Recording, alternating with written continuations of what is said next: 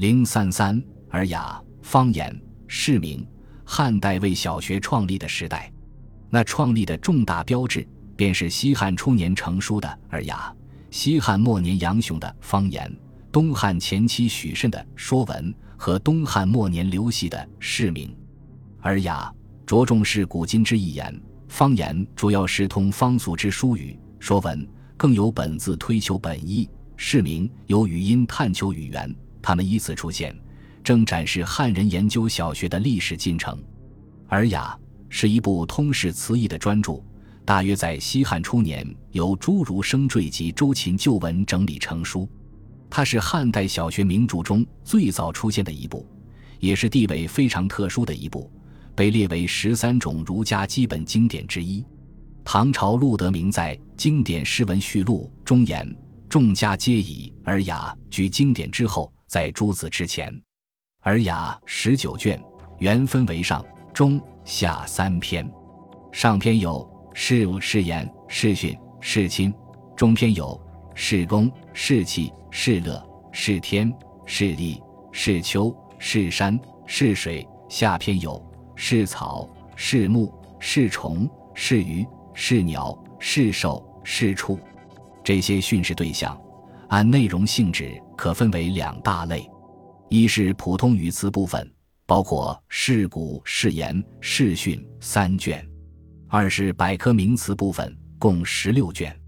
普通语词多采取同义为训的方法加以训示，用一个当代的常用词去解释一个或一串同义词，如是一条林、征、天、地、皇、王、后、毕、公、侯、君也。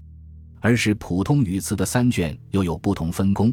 大体说来，是言是约取常形之字而以意义释之，如云：“始是也。”试训则道物之貌以告人，着重在释字义，如云：“明明金金茶也。”或者释文义，如云：“子子孙孙饮无极也。”是古主要是举古言，是以金语所举的古言，大抵是一串同义词，实为近义词。《尔雅》被认为是世界上第一部百科词典。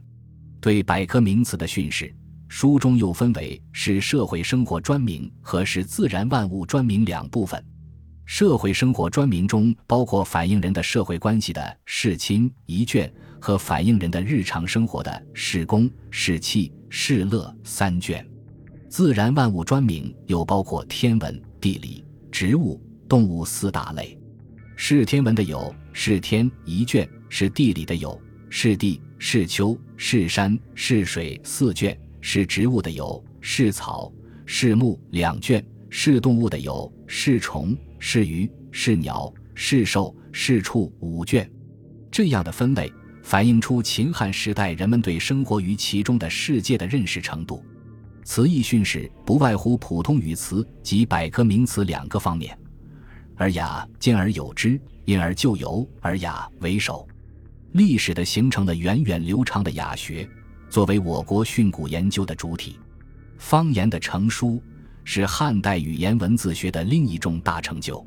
方言原名书言，全称为《宣使者绝代语是别国方言》，是我国第一部比较方言词汇书。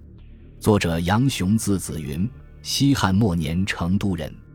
他在多年实际调查基础上，归纳整理写出此书。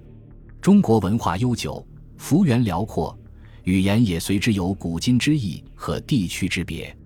为了沟通各地的联系，有效推行政令，必须弄懂各地方言，了解各地民风。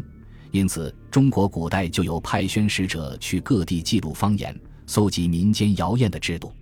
到了杨雄的时代。这种古制随着中央政权对地方的直接管理而式微，但了解方言差异，对于大一统政权下地区间的联系与交往，仍然十分需要。方言就是在这样的背景下问世的。方言的基本体例是列出被试之语，然后加以解说。如卷一第一条党，小者之也，楚谓之党，或曰小，齐宋之间谓之者。在解说中，他很注意用全国或某地域的通用语去串解各地方言，如卷一第十四条的“嫁”“是”“卒”“是王也。自家而出谓之嫁，由女而出为嫁也。是秦晋语也。卒其语也。是宋鲁语也。王樊语也。樊语即通用语。方言有很高的学术价值，它揭示了汉语发展变化的两个规律性现象。其一，许多汉代的同义词来自古代不同的方言词。卷一第十二条在解说“容”“经”“状”“将”等同义词后说：“皆古今语也，出别国不相往来之言也，今或同。”对部分同义词的成因做了精辟说明。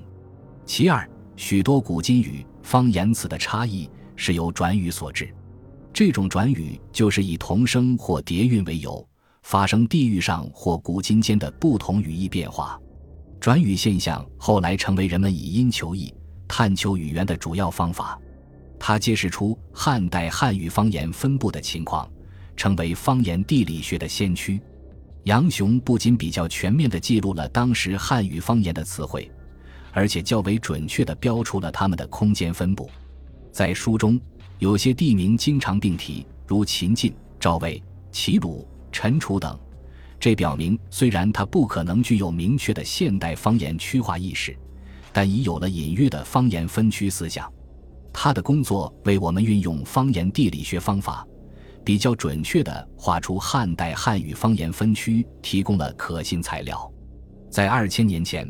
能在方言研究上有这样的见识，取得这样大的成就，是十分了不起的。《诗名》八卷二十七篇，成书于东汉末年，是我国第一部由音讯求语言的专门著作。它的作者刘希子成国是经学大师郑玄的弟子。《释名》的特点有阿尔茂豪一世探求事物得名的由来。书中主要采取以音同音近的同根语互训的方法。解释事物命名的原因，因而，在音韵学上有重要地位。他还论到了依据形体、特征、功用、产地、变化等为事物命名的原则。这样全面探求事物得名的原则，在中国小学史上是第一次。《二是语》《尔雅》《说文解字》等书不同，不是把重点放在经典的训示上，而是放在汉代名物的解释上。它及时反映了汉代社会中生活中出现的新事物，为研究汉代社会文化提供了珍贵的材料。本集播放完毕，感谢您的收听，喜欢请订阅加关注，主页有更多精彩内容。